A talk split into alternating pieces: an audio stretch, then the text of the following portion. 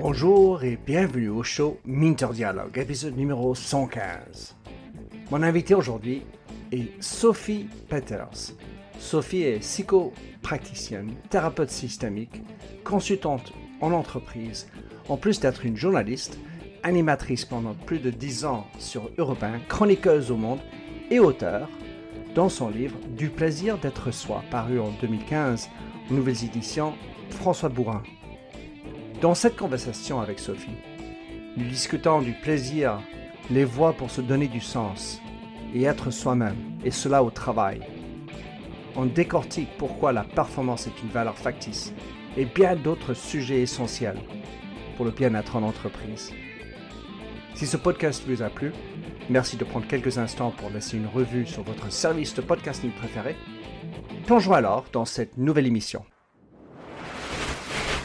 Sophie Peters, un grand plaisir de vous rencontrer, enfin en tout cas de vous avoir sur mon, podcast grâce à notre ami en commun Hervé Franceschi, qui est un homme euh, extraordinaire. Et euh, donc, Sophie, vous êtes euh, psychoanalyste, vous êtes journaliste, vous parlez beaucoup du besoin d'être soi. Vous avez écrit un livre que j'ai adoré, que je vous prie tous de prendre, Du plaisir d'être soi, petit traité de navigation intérieure.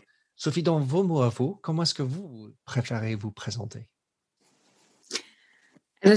Merci euh, Minter déjà de m'accueillir voilà dans, votre émission. Je suis très touchée et euh, j'ai beaucoup aimé là juste dans votre courte introduction vous avez parlé euh, du besoin d'être soi ça m'a beaucoup plu. Je me suis dit, mais oui, finalement, euh, c'est un besoin d'être soi-même et c'est même une douleur quand on n'arrive pas à répondre et à nourrir ce besoin. Alors voilà, je ferme la parenthèse, mais comme le titre du livre, c'est du plaisir d'être soi, on aurait pu l'appeler euh, du besoin d'être soi ou de l'intérêt d'avoir besoin d'être soi.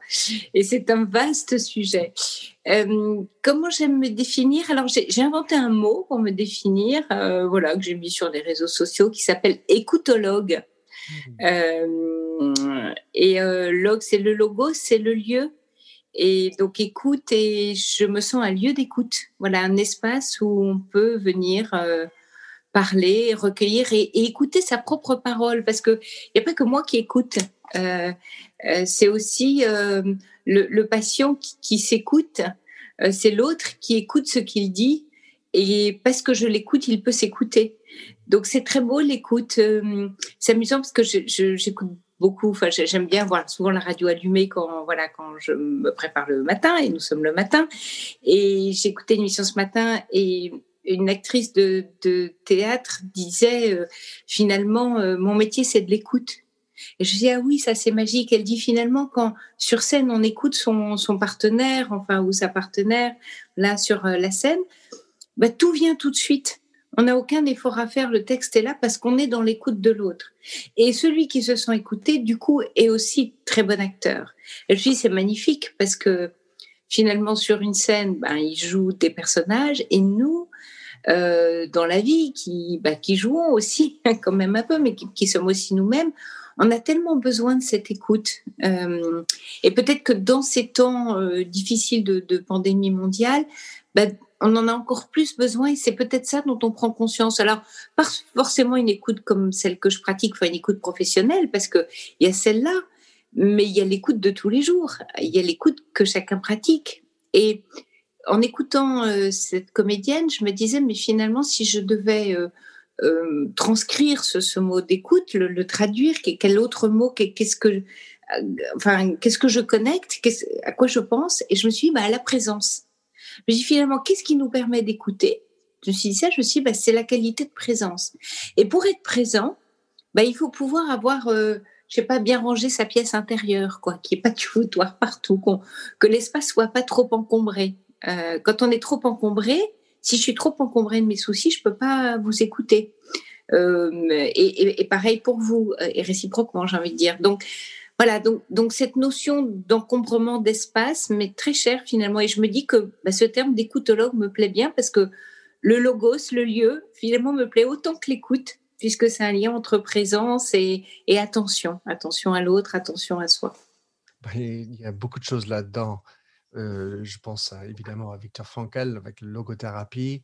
Ouais. Je pense à, à l'encombrement du temps, l'attention, et euh, pour ne pas parler que du lieu, le, capacité d'être présent, ça veut aussi dire ne pas encombré, encombré tant par son passé, ni les peurs et les craintes de l'avenir. Donc, pour arriver à être présent, donc cet encombrement aussi, euh, donc défricher les choses pour pouvoir être dans l'écoute. Et, quand je, j'adore cette expression d'écoutologue, je vais certainement vouloir l'emprunter. Je, je, fais souvent des, des exercices qui s'appellent des empathy circles, des cercles d'empathie c'est un, dialogue construit où euh, on est obligé de reformuler ce que l'autre dit alors qu'on n'est pas forcément d'accord. Et, ce qui est, étonnant, coup après coup, c'est que les personnes qui y participent euh, se comprennent beaucoup mieux quand l'autre reformule ce qu'il vient de dire ou elle vient de dire. Oui. Et c'est juste étonnant. je m'exprime, l'autre reformule. Ah, ah, ah, c'est ce que je voulais dire. Ben, c'est, le principe thérapeutique, c'est le principe de l'analyse. C'est le principe.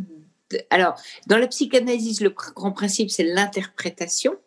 Mmh. Hein, donc, le, le, psychanalyste va proposer une interprétation euh, euh, de l'inconscient au conscient de son patient, mais dans la reformulation, c'est toute la base de la psychothérapie de l'école de Palo Alto. Et en fait, euh, oui, vous avez, c'est un point tout à fait juste, c'est que si je reformule ce que me dit une personne, et surtout quand il y a des tensions et que c'est un peu conflictuel, c'est le principe aussi de la communication non violente, euh, on arrive à trouver un terrain d'entente parce qu'on peut s'entendre. Exactement. Mm. Prends ce temps. Donc, j'ai une question peut-être un tout petit peu provocatrice. Vous l'avez appelé le livre du plaisir d'être soi. Pourquoi pas le plaisir? Le plaisir tout court? Euh, bah Parce que tout de suite, ça fait une. Euh, alors, euh, plaisir chez l'humain, on pense tout de suite à la sexualité. Et en quoi? Pourquoi pas? Mais justement, c'est l'origine chez l'être humain de la plus forte notion de plaisir, elle est dans la sexualité. Et hum, c'est un endroit qui peut être caché, douloureux, compliqué, difficile. Euh, et le plaisir, on a tout de suite cette notion donc de jouissance. Je, continue dans, un peu le domaine de la sexualité. Et je me souviens quand mon livre est sorti, j'avais été euh, euh, invitée avec un autre auteur qui avait écrit sur le bonheur.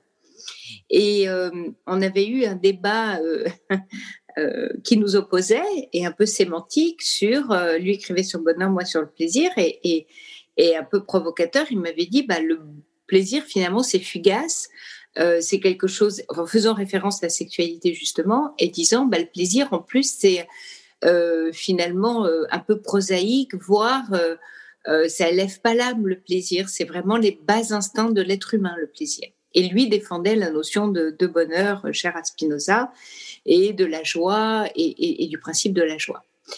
Et euh, j'avais et, je, je soutiens d'ailleurs ce sujet-là dans mon introduction. J'ai pas voulu que mon livre ait le terme de bonheur, et ça avait été un débat avec l'éditeur à l'époque, parce que euh, justement, je trouve ça trop conceptuel. C'est-à-dire qu'on cherche tous trop le bonheur comme un état d'être qui serait pour une fois définitif. Et cette notion de plaisir, parce qu'il est fugace, parce qu'il vient et qu'il va. En fait, le bonheur est comme ça, mais justement, le mot bonheur convoque trop de concepts, trop d'imagination, trop d'état d'être. Et le plaisir est beaucoup plus proche de nous, beaucoup plus accessible et en même temps extrêmement difficile et douloureux. Parce que pour être dans le plaisir, et alors on le sait dans sur le plan de la sexualité, il faut être présent justement. Il faut pouvoir tout lâcher, il faut pouvoir, ne, comme vous dites, ne pas s'inquiéter de l'avenir ni s'inquiéter du passé, être là, être dans la présence. Et le plaisir d'être soi, ce que je définis un peu dans mon introduction, c'est le contentement. C'est être content, parce que quand on a du plaisir, on est content, on est donc heureux oui, alors on tire un peu le trait et oui, on arrive au bonheur. Donc un état d'être, on va dire, c'est du bonheur. On va pouvoir le qualifier en étant du bonheur. Mais le ressenti, j'aime ce terme de plaisir parce que c'est du ressenti. Et donc le plaisir d'être soi, c'est être content de qui on est, être bien avec soi, euh, être finalement dans la paix de dire oui, euh, je suis ça, euh, euh, c'est ma vie, c'est comme ça qu'elle est, et, je, je, voilà, et je fais de mon mieux et, je fais ce qu'il faut pour, bien entendu, et j'améliore ce que j'ai envie d'améliorer, mais j'arrive à connecter en moi cette joie que finalement, ben, je suis un peu ça, puis je suis aussi un peu ça, et je suis plus en guerre contre moi. Donc le plaisir d'être soi, c'est la fin de la guerre. Ça aurait pu être plutôt la paix, la paix d'être soi ou être en paix avec soi. Il y a plein d'idées possibles autour de ça. Mais je tiens beaucoup à cette notion de plaisir parce que elle est physique. Et finalement, quand on est malheureux, c'est très physique. Nos ressentis de mal-être, ils sont très physiques. Ils nous plombent. Euh, vous savez, c'est le, c'est le poème d'Apollinaire euh, ou de Baudelaire. Tiens, j'ai un trou qui commence comme euh, quand le ciel bas et lourd pèse sur moi comme un couvercle. Et, c'est un peu ça quand on va mal, cette espèce de, couvercle-là. On se sent péché, on se sent euh, traîné, on se sent malheureux et on se sent en fait. Donc euh, le bonheur, c'est pas un ressenti, c'est une pensée, alors que le plaisir, c'est un ressenti. J'adore cette euh, définition. Hum, le livre est, vraiment magnifique, il couvre beaucoup d'aspects qui me parlaient beaucoup.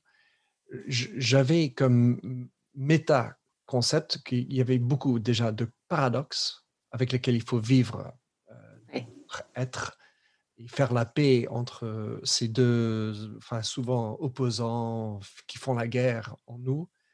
Et, je ne pouvais pas non plus m'empêcher de penser qu'un des plus grands péchés de notre société, c'est le renforcement et la charge cognitive que nous donne l'éducation. Et que l'éducation euh, privilégie davantage les faits, l'étude, l'analyse, l'intelligence, et, qui, j'ai envie de dire, surtout en France, est, euh, pauvre en matière d'émotion, de sport, théâtre, musique. Ça ne fait pas partie du cursus. Et je me dis que ça, ça fait partie des problèmes, c'est qu'on est, on est tellement plus focalisé sur et, on met sur un pédestal l'intelligence, le cognitif, la performance, la perfection et, ce côté, euh, en anglais j'utilise le mot messy, euh, de, l'être humain, paradoxal, imparfait, parfois sale, parfois des pensées noires. Et ça, c'est nous. Or, à l'école, on n'a pas trop accès, on n'accède on, on, pas beaucoup cette partie de nous. C'est très juste et finalement c'est amusant parce que ce que vous soulignez, ça revient un peu à ce que je disais à l'instant sur le débat qui m'avait opposé à cet auteur. Finalement, il, était très dans la tradition euh, intellectuelle et culturelle française à défendre le bonheur philosophique, qui est euh, très très loin. Finalement. Alors c'est super, hein, c'est très chouette d'en faire un défi ou un enjeu dans sa vie, mais quand on n'a que ça, on gomme une partie essentielle euh, dont, vous parlez, qui est notre ombre. Et c'est ce que Jung, le, psychanalyste euh, vraiment euh, des profondeurs, a pu nommer, c'est qu'il n'y a pas de lumière sans ombre. Et que si dans une vie d'être humain, on n'est pas attentif à être dans l'alchimie de cette ombre-là, à faire ressurgir nos ombres, à traverser nos ombres, finalement c'est ça le travail intérieur, à aller connecter cette ombre-là et l'amener dans la lumière. Et finalement, qu'est-ce qui génère la lumière? C'est l'ombre et il n'y a pas de lumière sans ombre. Donc tout ça est lié. Donc c'est vrai qu'on est une société aujourd'hui liée, et dans l'éducation, vous, vous le notez, de la performance. Et la performance, ça veut dire euh, je dois être parfait. Et si je dois être parfait, je dois être tout le temps heureux, je dois tout le temps aller bien, je dois montrer une image de moi parfaite, merveilleuse. Et donc, j'ai pas le droit. Finalement, c'est presque une négation de notre propre humanité. D'ailleurs, Aujourd'hui, on adore les histoires des héros qui, qui, qui fêlent, qui, qui tombent, qui chutent, parce que ça nous fait du bien. Et ça, c'est le héros grec. Le héros grec, c'est la figure du héros malheureux, en difficulté, euh, qui se coltine des difficultés avec les dieux, qui a des défis, des enjeux, et on l'aime pour ça. Nous, nos héros modernes, c'est des espèces de machines Robocop à qui il arrive jamais rien et qui réussissent toujours tout. C'est quand même euh, euh, très très violent pour une âme humaine, c'est cet héroïsme-là. Et moi, je le vois en cabinet, ça rend des gens très malheureux parce qu'ils ont le sentiment d'être jamais à la hauteur, de jamais faire aussi bien. Euh, homme ou femme, d'ailleurs, on dit souvent c'est les femmes, mais voilà, je, je, euh, je, je, pense à, un homme extrêmement brillant, surdiplômé, etc., qui, qui est dans cette même problématique-là et injonction à tout réussir tout le temps et à s'inquiéter que l'autre ferait mieux et que lui n'a pas sa place. Euh, donc la logique d'éducative de la performance comme on l'a aujourd'hui, euh, alors surtout dans l'éducation française, mais je crois un peu anglo-saxonne. Alors c'est vrai qu'à l'école, les anglo-saxons, on a, il y avait effectivement plus de sport, plus de théâtre et, je pense que ça apaise les tensions. C'est sans doute moins violent après dans l'âge adulte parce que ça a permis de faire groupe, ça a permis de créer de l'humanité. Si, si on éduque des enfants que dans l'esprit et la culture, alors on est dans cette logique de performance et là, on ne pourra pas faire groupe après, on ne pourra pas créer du collectif euh, soutenant. Donc oui, c'est un point très important. Et c'est pour ça que je prêche beaucoup sur la lecture de la fiction. Car en fait, bien sûr. c'est un moyen de, de, voyager dans d'autres ères, de, de, se mettre dans le, la pensée, les, émotions d'autres. Donc, je peux lire un livre de Madame Bovary pour comprendre une femme. Euh, Bien sûr. Pour l'homme. Vous parlez dans votre livre, et ça, ça, ça, il y avait plein de choses, mais vous avez évoqué la, enfin, nous avons évoqué la, la, performance et vous avez marqué que c'est une valeur factice. Et ça, ça m'a bien, voilà, j'ai dû bien réfléchir à ça. Vous pouvez juste expliquer comment et pourquoi c'est une valeur factice, la performance? Alors, elle est, euh, je réponds pas négatif au départ, elle n'est pas factice quand elle consiste, par exemple, comme dans un sport ou dans, ou dans un apprentissage, à décider qu'on va vouloir être le meilleur parce qu'on va aller chercher le meilleur en soi pour y arriver.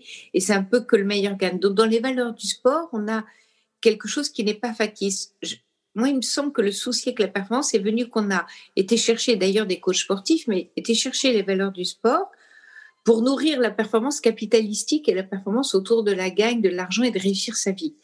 Si la performance, si on prend ce bloc performance et qu'on le met euh, dans le fait de, de, performer dans sa vie et donc de réussir sa vie, là, ça commence à coincer parce que les enjeux sont pas les mêmes et ça marche pas pareil. Donc ça pose une question extrêmement philosophique. Hein. Qu'est-ce que c'est que réussir sa vie?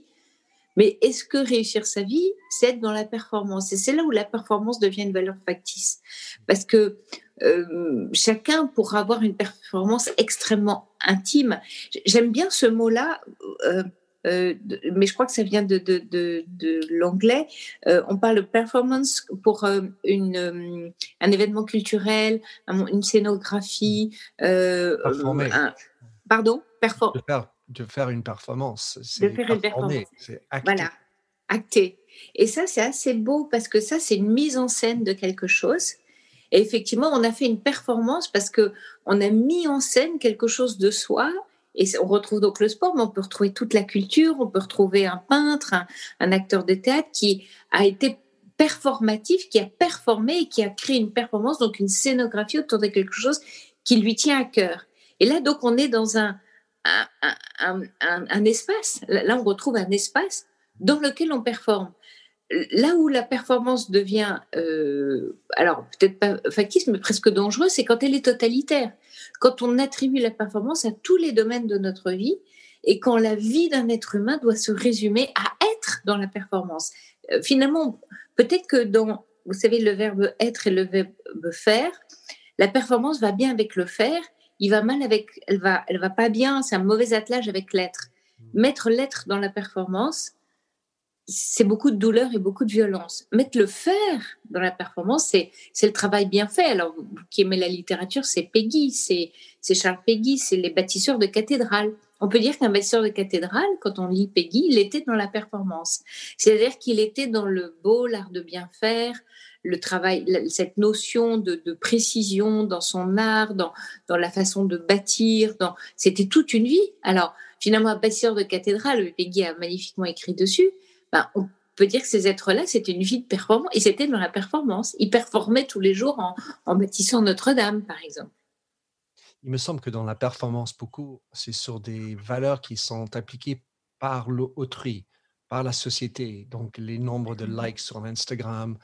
Euh, vous avez une maison, donc euh, c'est une valeur extrinsèquement intéressante. Ça montre qui je suis aux autres. j'ai fait, j'ai performé, voilà comment j'ai réussi. Mais en effet, le, côté intérieur de moi, ben c'est ça, il n'y a que moi qui connais cette partie-là. Oui, peut-être c'est extra le, point que vous soulignez parce que finalement, est-ce que réussir sa vie, donc la performance, c'est aux yeux de l'autre ou à mes propres yeux? Et je crois qu'on est très heureux quand on euh, est satisfait, on retrouve le plaisir d'être soi, mais il y a un contentement, c'est-à-dire qu'on peut avoir une vraie fierté ou un vrai contentement de la façon dont on a mené sa vie parce qu'on a nourri nos valeurs, parce qu'on a été voilà le, le, meilleur de soi, au meilleur de soi.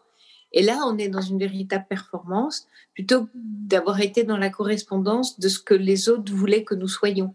Et ça, c'est très douloureux. Et, dans l'éducation, par exemple, élever un enfant uniquement dans le regard de ce qu'on voudrait qu'il soit et après le prolonger dans la société de, l'image et, des médias, c'est là encore de la violence, mais, presque un danger. Euh, euh, regardez les, les, acteurs, euh, les, des grands acteurs qui sont suicidés ou, ou des stars, voilà, qui étaient, avaient des vies intérieures extrêmement malheureuses et qui pourtant nous ont donné à, nous, voilà, nous ont laissé des œuvres magnifiques. voilà, c'est toujours une, à la fois une grande question et une grande souffrance de voir ces êtres-là de lumière pour nous avoir euh, traversé leurs propres ténèbres et, en être morts parfois. C'est un, vrai piège parce qu'en en fait, la personne souvent euh, arrive avec des talents, parfois jeune, euh, très beau, très belle, réussit, donc avec sa rémunération, plein de choses, et avec ça, un cercle réduit de vrais amis et ensuite une perdition du contact avec la vérité, car en fait mis sur un pédestal et, puis ça devient difficile à, vivre dans tous les jours, c'est ce que je ressens. Oui, peut-être, il y a une chanteuse maintenant décédée qui, qui, quand j'étais adolescente, était voilà ma, ma star à moi, alors pas qu'à moi parce qu'on était nombreux, c'était Barbara. Ah et j'ai beaucoup, voilà, je, pour avoir été à quasiment tous ses concerts et, l'avoir beaucoup suivi, voilà, voilà une star, voilà, voilà une femme poète, une femme chanteuse qui était sans concession avec l'image médiatique et qui même avait une violence envers ça et qui peut-être a su préserver son territoire d'intime et qui en a fait cette, cet être hors pair qu'elle était et magique et qui nous a donné à à la fois à entendre, à voir, à ressentir son être intérieur. Euh, et qui était en grande souffrance aussi, mais qui connectait avec la nôtre. Et moi, adolescente, c'était fantastique. Je me sentais comprise euh, par elle, par ses chansons, par euh, et, elle a su chanter la, douleur, la souffrance, les combats d'un être humain sans aucune concession. Et peut-être que là, a une vérité magnifique. Et, et voilà, quand les artistes sont là-dedans, quand les artistes sont à cet endroit-là d'eux-mêmes, c'est magnifique. Et, aujourd'hui, c'est très difficile pour les artistes parce que la promo, le fait de devoir euh, euh, euh, se montrer, se vendre, etc., ça peut être une grande violence. J'aime beaucoup Édouard Baird et je l'entendais l'autre jour disant, bah voilà, finalement c'est affreux, je dois venir parler de mon livre et en même temps j'ai pas envie d'en parler. Et, et, je comprends tellement bien ça parce que quand on a l'impression de bah, d'être son propre bâtisseur de cathédrale tous les matins et, chaque jour, venir dire au monde si si je vous assure c'est bien ce que je fais. C'est pas pour ça qu'on le fait, on le fait pour le partager, on le fait pour que les autres viennent à nous aussi. Et Barbara s'arrangeait pour qu'on vienne à elle. Et hum, peut-être que c'est ça qui manque dans, la rencontre. Vous parlez, vous utilisez le mot violence euh, plusieurs fois là. Je, il y a un, un des chapitres segment dans votre livre qui m'a beaucoup touché, c'est la notion de trahison. Et, ça, c'est pas un, sujet où je, ne suis pas psychologue. Je, me suis dit, oh là là là, il y a du lourd là-dedans. Mais je voulais juste, parce qu'il y a beaucoup de sujets qu'on pourrait traiter, mais pour moi, il y a un sujet qui me paraît vraiment très important. C'est, la notion de l'individu, donc de se trouver, d'être en paix avec soi-même, mais aussi le besoin d'appartenir d'avoir une tribu, une famille. Comment est-ce que vous vous placez ça et, aujourd'hui dans le contexte dans lequel on est, est-ce que vous voyez qu'il y a, on est trop d'un côté ou de l'autre? Quand vous dites d'un côté ou de l'autre, c'est-à-dire trop à l'extérieur? L'individualisme, ou je pourrais dire le tribalisme, le nationalisme, le communautarisme, tout ce qui fait qu'on appartient à quelque chose? C'est-à-dire que quand l'individualisme versus communautarisme, c'est une somme d'individus qui font communauté parce qu'ils partagent voilà le même combat ou les mêmes idées, mais ils restent des individus isolés d'une certaine manière. Et peut-être qu'un rempart contre l'isolement, ça a été la montée des communautarismes. C'est on va se regrouper parce qu'on partage les mêmes idées, on est des semblables, on va éventuellement combattre, défendre ensemble, et ça va couper court à notre isolement. Euh, pourquoi? Parce que petit à petit, en fait, les individus ont, on commence à vivre dans leur chair que cet individualisme forcené les a isolés, d'où le besoin de regroupement. Mais quand on est à cet endroit-là de faire communauté, on peut rester des individus isolés et même créer des tensions très fortes et pas être dans le partage parce que ce qui nous fait du bien, c'est d'arriver à ce finalement on parle de, de réseaux sociaux ou d'internet aujourd'hui, c'est la connexion c'est d'arriver à se connecter. Alors j'ai envie de dire cœur à cœur, âme à âme, esprit à esprit, c'est-à-dire arriver à partager qui je suis, qui vous êtes peut-être ce qu'on est en train de faire, Minter, vous et moi là. Et ça nous fait du bien, c'est-à-dire qu'on va partir dans notre journée ressourcée de notre échange. Et j'espère bien sûr pour ceux qui l'écouteront, mais on crée de la ressource comme ça. Pourquoi? Parce que avec vos propos, ça me fait travailler, ça me fait penser, ça m'oblige à prendre votre idée et à la traduire à l'intérieur de moi pour vous reproposer quelque chose et, ainsi nous tricotons ensemble voilà un, échange une parole et, on crée du lien. Là on est en train de créer un lien. Et ça c'est magnifique. Et ça ça nous fait vraiment du bien par contre si nous étions côte à côte et qu'on veut chacun faire entendre notre voix sur un sujet que bien sûr on a le même sujet mais chacun va, défendre son petit ego, son soi. On, ne va pas faire ce qu'on est en train de on va pas tricoter. Et on va se louper d'une certaine manière. Et on va créer de la tension, on va créer de, finalement, et, je comprends pourquoi vous avez connecté avec le mot violence, on va, créer, par exemple, le fait de se battre pour avoir son propre espace. Et là, on recrée de l'individu plus de l'individu. Peut-être, et j'espère, en tout cas, j'ai l'impression que que cette pandémie mondiale nous propose de faire lien. Parce qu'on, on, comme on peut plus finalement manifester ensemble, on peut plus se regrouper ensemble, on, pour ne pas rester dans nos isolements, on, se rencontre, on, on s'appelle. Il y a des, je sais pas vous, moi il y a des gens que j'appelle que j'avais pu appeler depuis longtemps, des gens qui m'envoient des petits mails. c'est formidable comme la vie nous nous reconnecte à certains endroits et on se dit oh qu'est-ce que j'aurais plaisir à revoir cette personne ou à discuter avec elle. Ah je me souviens de ça. Et là tout d'un coup les liens réapparaissent. Parce qu'on est peut-être moins encombré dans du communautarisme où on a moins d'espace pour la communauté. On a plus d'espace pour du one-to-one ou du one-to-many, alors quand on fait de, à plusieurs. Mais en tout cas, on a ce temps-là d'échange, on a ce temps-là d'échange dans les familles, on a ce temps-là d'amitié. On peut plus aller au restaurant, donc euh, on se reçoit les uns chez les autres. Euh, le dimanche, le samedi, on va marcher, on va courir, on, voilà, on crée de la rencontre. Et ça, c'est très différent. Il me semble que on ne sait pas encore parce qu'on est en train de le vivre, donc on ne sait pas bien. Mais peut-être que des individus, même dans, et c'est souvent dans la douleur qu'on répare, vont peut-être par, euh, parce qu'ils sont amenés à vivre en ce moment, réparer euh, des liens ou reconstruire ou renourrir des liens et, sortir en tout cas de, de cet individu forcené où euh, bah, on fait la course tout seul finalement. On court tout seul sur une ligne et puis d'autres courent à côté de nous et, et on se rejoint pas. On peut plus courir là en ce moment finalement. On est un peu empêché euh, et un peu dans l'impuissance. Donc euh, on, a besoin de, de, faire ces liens euh, euh, du vivre ensemble et donc ce vivre ensemble, il se crée comme un rhizome quoi, par petits liens de, de l'un à l'autre. Et, et, peut-être que là, on va, on va voir, mais peut-être qu'on va muter. Moi, je, je c'est ce que je disais à une émission de, de, télé où, m'avez invité. J'ai l'impression que cette situation que nous sommes en train de vivre va peut-être plus nourrir le vivre ensemble. On, va ressortir de tout ça avec un vivre ensemble beaucoup plus et mieux nourri euh, que la façon dont on y est rentré. Et peut-être que ça, c'est un grand bénéfice qu'on voit pas encore.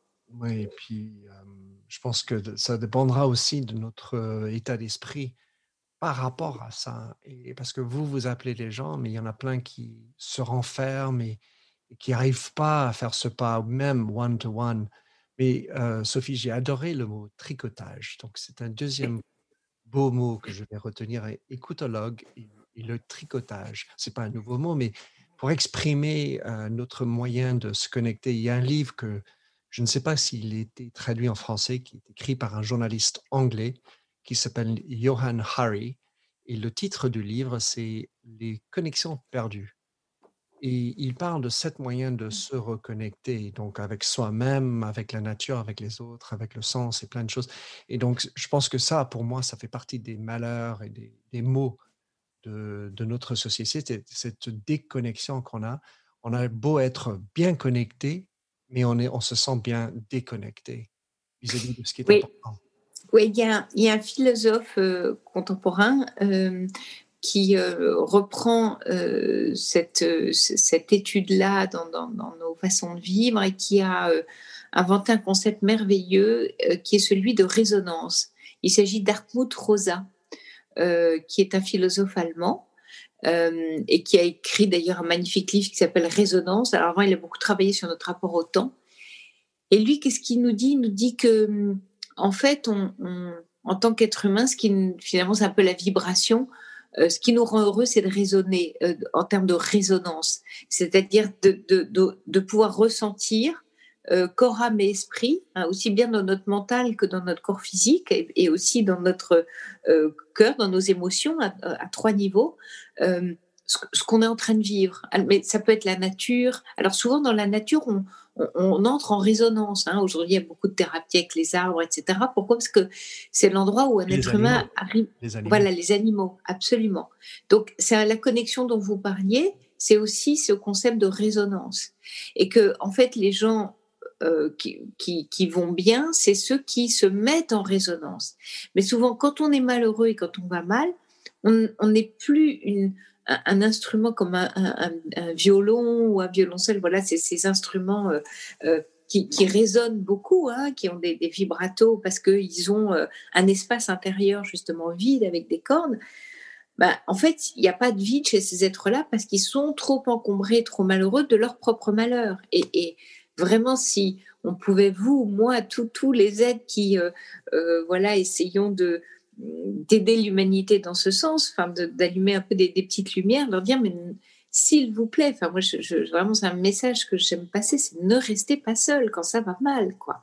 Euh, votre parole est importante, elle doit être entendue. Un être humain qui va mal, il a besoin, il doit être entendu par un autre être humain et il rendra service à cet autre être humain qui l'écoutera parce que justement il y aura cette résonance, il y aura cette connexion euh, parce qu'on est indissociable. Un être humain qui va mal, c'est c'est toute une civilisation qui va mal. Comme un être humain qui va bien, bah, il aide toute une civilisation à aller bien. Donc, comme nous sommes en connexion permanente dans nos inconscients, c'est extrêmement important. Euh, il y, a une écologie humaine à mettre en place. Hein. On parle de soigner la terre, soignons-nous nous aussi. Et soyons dans, dans, cette écoute et dans ces liens et ne restons pas seuls quand ça va mal. Il n'y a pas de honte. Parce que le problème de quelqu'un qui va mal et qui s'isole, c'est qu'il est dans la honte parce qu'il s'imagine qu'il devrait aller bien. Et non, il va mal. Et c'est OK d'aller mal. C'est OK que ce soit difficile. Quel est l'individu qui peut dire Ah non, non, mais moi, dans ma vie, j'ai aucun problème, tout va toujours très bien C'est archi faux. Voilà. Non seulement c'est archi faux, enfin, ça ne nous connecte en rien. Enfin, c'est juste une espèce d'idéalisme. Et puis, je, me retrouve pas dedans parce qu'en fait, je suis imparfait. Je, tout le monde le sait, mais c'est difficile de le dire en. Car en fait, quand on est face à une public qui nous juge, euh, il faut avoir une certaine confiance en soi pour arriver à montrer, parler de ses vulnérabilités. Je suis invité souvent dans des, conférences et, là récemment, souvent c'est on va parler du, mal-être. Et, et, je voudrais que vous commenciez avec des choses qui sont mal passées. Et, et là, c'est pas prétendre un truc où j'ai fait, j'ai été trop perfectionniste, j'ai essayé trop. Non, on arrête ce discours-là. On va parler de pleurs, on va parler de mal-être. Et, en fait, ça fait connexion terrible, vraiment bah fort avec les autres. Ah bah oui. Bah oui. oui. pourquoi? Parce que quand on va pas bien euh, et, et, qu'on a alors pour le coup la, la conscience qu'on a besoin de parler à quelqu'un, on prend son téléphone, euh, on appelle un ami, une amie, et on se confie, on dit voilà ce qui m'arrive. Et, qu'est-ce que tu peux me conseiller? Qu'est-ce que tu ferais? Je suis malheureux à quoi? On va voir un psy, mais voilà, en fait, on se connecte dans nos malheurs et on, adore ça quand on est entre amis de, parler de nos difficultés de vivre. C'est ça qui nous, qui finalement, à quel endroit on a, on est heureux de, de finalement de faire groupe, de faire lien, c'est dans notre difficulté de vivre. Là, on s'y retrouve, on est ensemble. Ça, ça nous parle. Et aussi parce que, et c'est très humain aussi, on cherche des solutions, on cherche tous à aller mieux. On a tous cette quête-là. C'est pour ça que je suis toujours un peu agacée quand il y a trop de discours sur le bonheur ou sur le aller bien. Parce que bah là aussi, je vais reprendre le mot violent, je trouve ça assez violent, parce que c'est faire violence à des individus qui vont pas bien, qui se disent Ah oui, mais alors moi, c'est pas pour moi, j'y arriverai pas, c'est trop loin de moi. C'est pas juste. C'est une vraie, véritable injustice qu'on nous fait là, de, de, de nous vendre. Euh, et c'est pour ça que je veux pas du mot bonheur. On ne doit pas nous vendre le bonheur. enfin, on l'a à l'intérieur de nous, on n'a pas besoin de nous le vendre. On est animé par ça. L'être humain est naturellement animé par le bon, le beau, le bien. On est tous en quête de ça. Et c'est justement quand on n'y arrive pas qu'on est très malheureux, mais on va pas aller le, se l'appliquer sur étagère, on va transmuter finalement notre souffrance. Et c'est la transmutation qui nous rend heureux. C'est la, c'est la transformation de, de, soi. Qui, tout, tout, ce qui nous rend heureux, c'est quand on se transforme, en fait. C'est, c'est la chenille qui devient papillon et qui est magnifique et qui vole. Ça, vraiment, ça nous rend fondamentalement heureux. Dans, dans, parmi d'autres sujets, il y a quelque chose qui me trottine, c'est que vous parlez beaucoup du courage et le besoin de ce courage pour être soi-même, pour s'affirmer.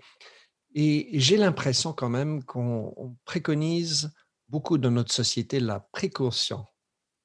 On parle en France de capital risque, pas la capital venture, aventure, comme on fait en anglais.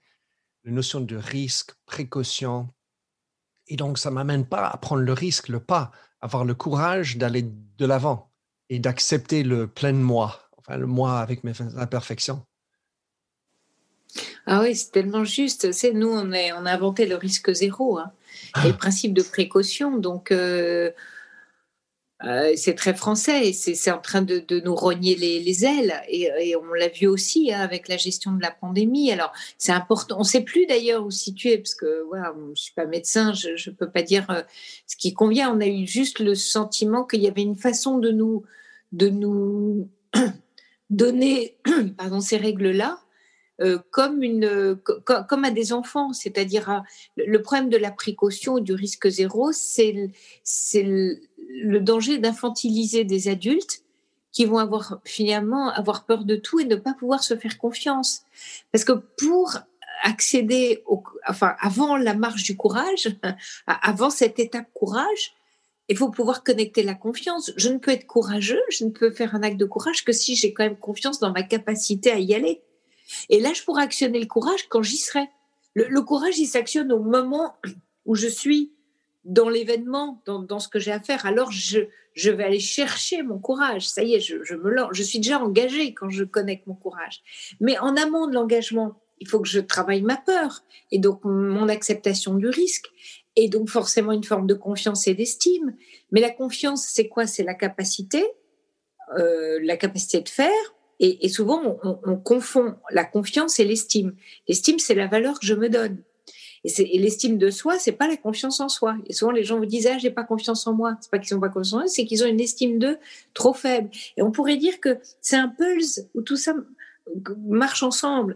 Euh, ben, on pourrait même faire un chemin, c'est-à-dire dire en, en premier l'estime de soi, pouvoir se donner de la valeur. Si j'ai de la valeur, alors je peux créer de la confiance parce que je peux me sentir en capacité d'eux. Et comme et si je réussis euh, ce que je suis en train de faire, de faire et pas d'être, à ce moment-là, je crée de la confiance. J'ai confiance, je, vais pouvoir y arriver, ça va marcher. Et si donc j'ai confiance, ben, je vais pouvoir me lancer. Quand je vais me lancer au moment où ce sera un peu difficile, ben, je pourrai aller chercher mon courage. Et là, j'irai, euh, voilà, avec, euh, je prends mes deux mains là, hop, je prendrai mes, mon courage à deux mains. On dit prendre son courage à deux mains d'ailleurs. Et, et, et, ah, quand je serai dans cette action-là, cette action de faire, mais qui me mène à l'être, à ce moment-là, je nourris mon être de la plus belle des façons, euh, parce que je suis dans le vivant dans l'engagement de la vie. Et que le problème du risque zéro de la précaution, on est dans la survie on propose aux gens de la survie. La survie, c'est pas la vie. La survie, c'est connecter tout négatif, j'ai envie de dire. c'est la Vous croyez que vous vivez Pardon? C'est la, survie. non, c'est la, survie. Oui, c'est la survie, bravo. Voilà. On croit que c'est plus de vie, la survie, parce que dans la survie, le, le mensonge ou le malentendu, c'est qu'on tient en force. Alors on sent vivre. Ah là là, qu'est-ce que je vis? Je survis. Ah bah oui, ça c'est difficile de survivre. Mais alors, on tient la balustrade à deux mains et on a l'impression, mais c'est qu'une impression, c'est une illusion même, qu'on tient à deux mains son courage, sa confiance, son estime. Voilà, je tiens tout, je survis. Ah non, non, on est totalement asphyxié, on est en apnée totale. Il n'y a plus de sang dans les mains, tellement ça devient Il y a plus de sang. Absolument. Et, et là, on, on, on, est dans l'illusion qu'on a connecté tout ça et on n'y est pas du tout. Et souvent, à un moment donné, ça lâche. Et quand ça lâche, on dit, mais je comprends pas. Je tenais tout là. Pourquoi ça a lâché? Ça a lâché parce qu'on était dans la survie et pas dans la vie. La vie, c'est fluide. La vie, j'ai presque envie de dire, euh, enfin, presque un gros mot facile. Facile dans le sens fluidité. Il y a une simplicité. On sait qu'on y est parce que les choses s'enclenchent comme ça. C'est ça. Il y a une forme de facilité parce que c'est une forme d'art quasiment. C'est, c'est là, c'est d'or spirituel. Les, les choses s'emboîtent. Mais pour tout ça, quel travail? Mmh. J'aurais voulu parler de l'empathie. En tout cas, je vais signaler que votre manière de, parler de l'empathie était extrêmement fort, forte et j'ai vraiment apprécié. Donc, j'encourage euh, tout le monde, pour d'autres raisons, bien entendu, mais aussi pour l'empathie. C'est un sujet qui me trottine. Mais pour les, dernières choses dont je voulais vous parler, vous avez évoqué la notion du, du chemin, vous parlez de la boussole de la vie, vous évoquez Viktor Frankl avec ses, façons de définir euh, comment chercher du sens, citer l'accomplissement, l'amour et la transcendance. Est-ce que c'est possible d'avoir le plaisir si on n'a pas un sens? Et puis si j'ai pas un sens, comment je fais pour l'avoir? Ah, Merci, j'adore votre question. Euh, ça me touche beaucoup parce que c'est une question qu'on entend beaucoup en tant que psy en thérapie, euh, le, sens de la vie. Et, et, je peux partager ça avec vous. Et je dois dire que moi-même, dans ma jeunesse, pendant très longtemps, j'ai imaginé que la vie avait un sens et que c'était de ma faute si je le trouvais pas. Et donc, c'était vraiment une marche dans les ténèbres. On, a ça très, très bien raconté et décrit chez Charles Juliette. Peut-être que vous connaissez dans son journal euh, euh Tim, voilà, dans les ténèbres, etc. Et et c'était très douloureux parce que je me disais, bah, il y a que moi qui trouve pas le sens, il y en a forcément. Alors, ce qui était magnifique, c'est que ça m'a permis de lire beaucoup dans cette quête de sens, jusqu'à comprendre euh, dans le travail que j'ai mené sur moi un jour que c'était à moi de donner un sens à ma vie. Et là, je rencontre Frankel à ce moment-là. Et, c'est vraiment, ça, ça, a été comme un changement de paradigme. C'est-à-dire que tout d'un coup, moi qui croyais que c'était moi qui trouvais pas le sens, d'un coup, je disais, mais la puissance est chez moi, je ne suis pas impuissante, c'est que j'ai à donner un sens à ma vie. Et c'est moi qui vais le donner. il est extrêmement intime et personnel. Et plus je vais nourrir ma vie de sens et mes actions de sens, c'est-à-dire plus je vais être en conscience de pourquoi je fais les choses. Et finalement, c'est ça le sens de la vie. C'est je mets ma conscience dans ce que je suis en train de faire. Je, décide, je, choisis. Euh, et dans chaque action de ma vie, dans mon quotidien, tout ça nourrit le sens qu'a ma vie. Euh, vivre à tel endroit, faire tel métier, euh, euh, être en couple ou pas, avoir ou pas des enfants. Ah, là, je parle de, voilà, de choses très prosaïques, mais voilà, échanger avec vous, le sens que je vais donner à, notre échange, et je suis déjà en train d'en donner un pendant que je vous parle. C'est amusant d'ailleurs parce qu'il y a quelques minutes, ça m'est venu tout seul. et et, voilà, et ça, ça c'est fondamental d'accéder à ça. Et ça me touche d'autant plus que, vous voyez, la patiente que j'avais hier soir, on a parlé de ça justement. Elle, elle m'a dit, vous me parlez souvent de trouver euh, ma vérité, c'est quoi ma vérité, c'est quoi le sens de ma vie.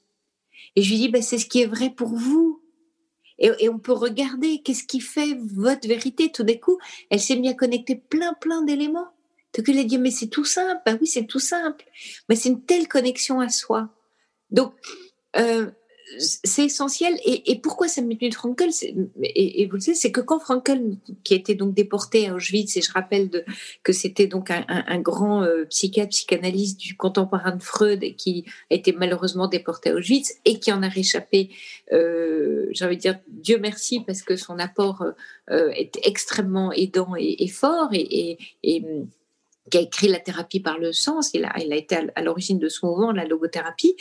Mais surtout, dans les baraquements, il a compris que ce qui ferait tenir les individus euh, dans ces camps de concentration, c'était le sens qu'ils donnaient à leur vie un moment donné où la vie n'avait plus de sens.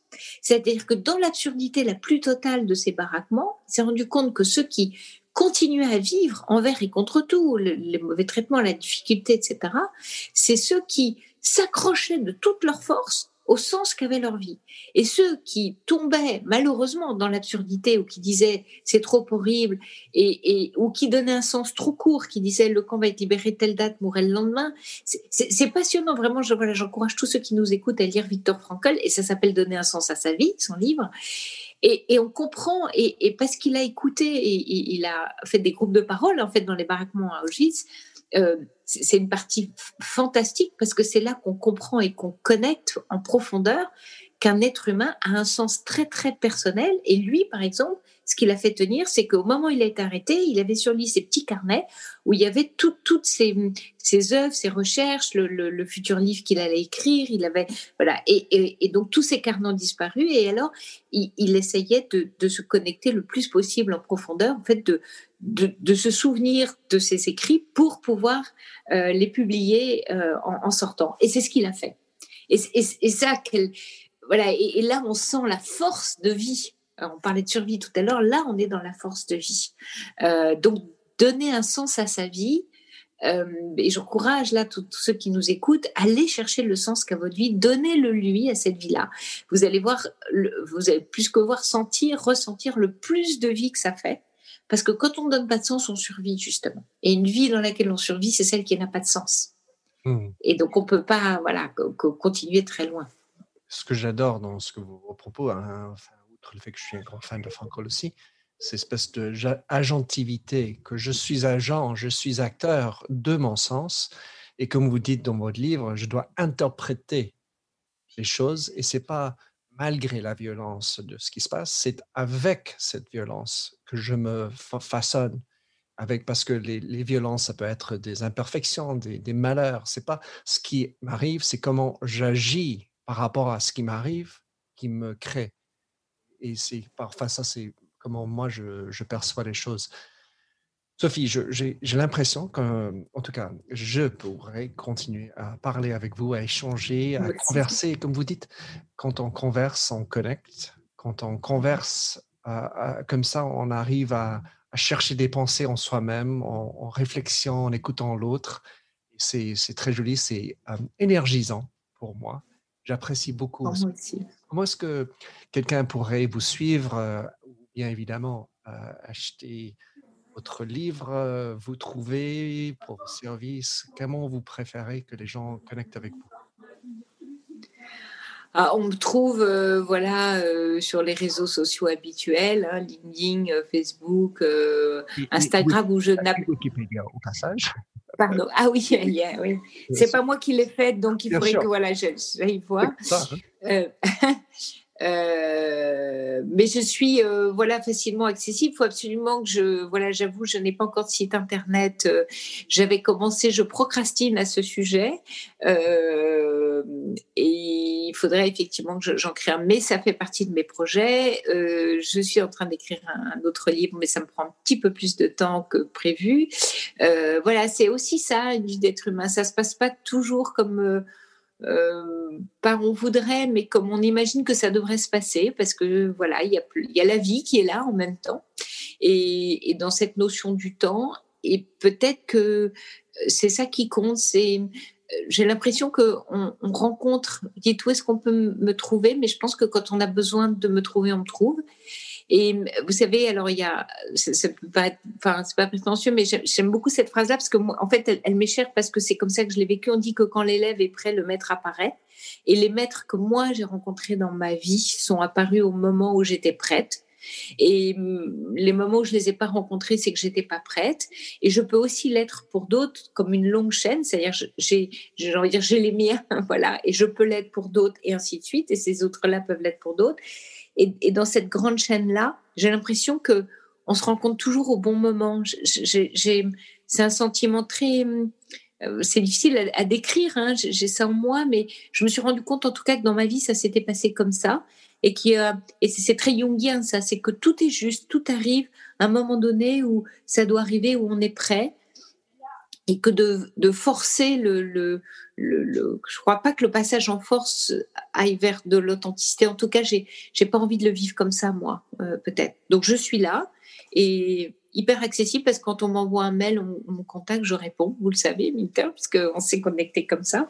Euh, donc euh, voilà, je, je, réponds toujours. Et puis je, je réponds, c'est vrai, au, je ne l'ai pas dit, mais au courrier psycho de version féminin le week-end. Et on peut aussi me contacter par le pied du journal, bien sûr. Je vais mettre tous ces liens dans, le, dans mon mes notes. C'est vrai que vous parlez d'être un, maillon dans une grande chaîne quelque part, et puis c'est avec une, oui. écrivez puis c'est ça aussi qui nous ramène à un sens, c'est-à-dire qu'au final, nous avons tous euh, une fin devant nous. Qu'est-ce qu'on va faire pendant et, comment on va transcender l'ego pour savoir notre place, trouver notre place dans cette vie, dans cet univers. Et comme euh, souvent Hervé, je remercie Hervé une dernière fois pour nous avoir mis en. Merci Hervé, oui.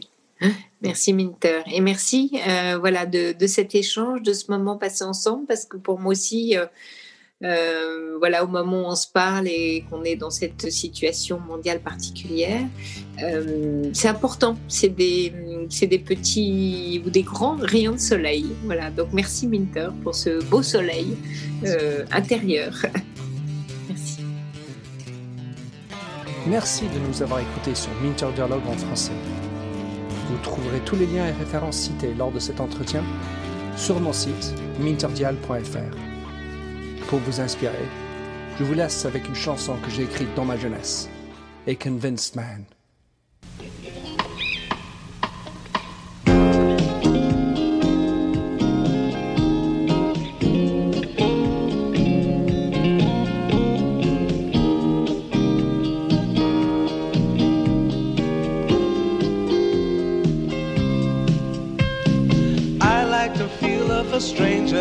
tucked around me,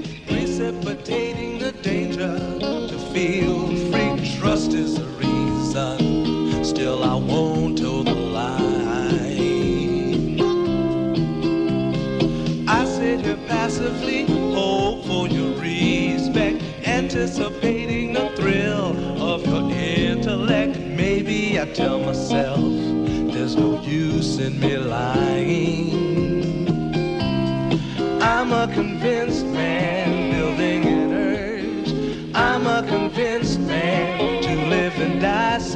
A convinced man in the arms of a woman.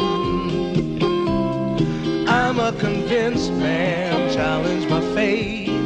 I'm a convinced man, competition's innate. A convinced man in the arms of a woman. Despise revenges and struggle with deceit.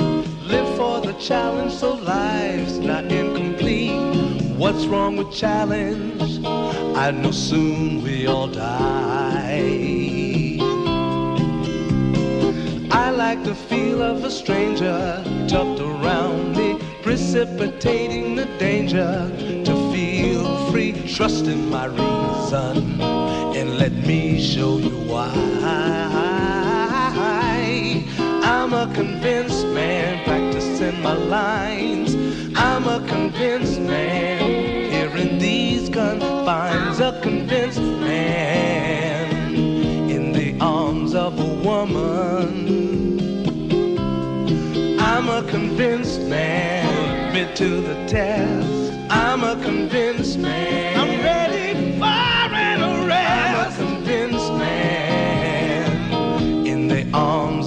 woman.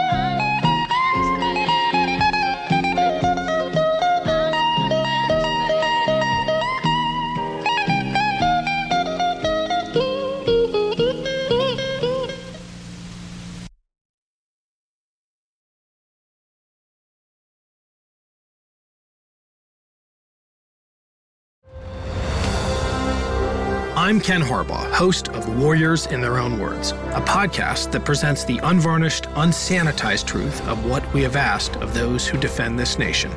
As a country, we need these stories more than ever. Stories from Americans who have borne the battle, including 30 year old remastered interviews with veterans from World War I recounting their time in the trenches of Europe and with veterans from World War II, Korea, Vietnam, and from our most recent conflicts in Iraq, Afghanistan, and other battlefields Americans may never have heard of. Hear their stories by listening to Warriors in Their Own Words wherever you find podcasts.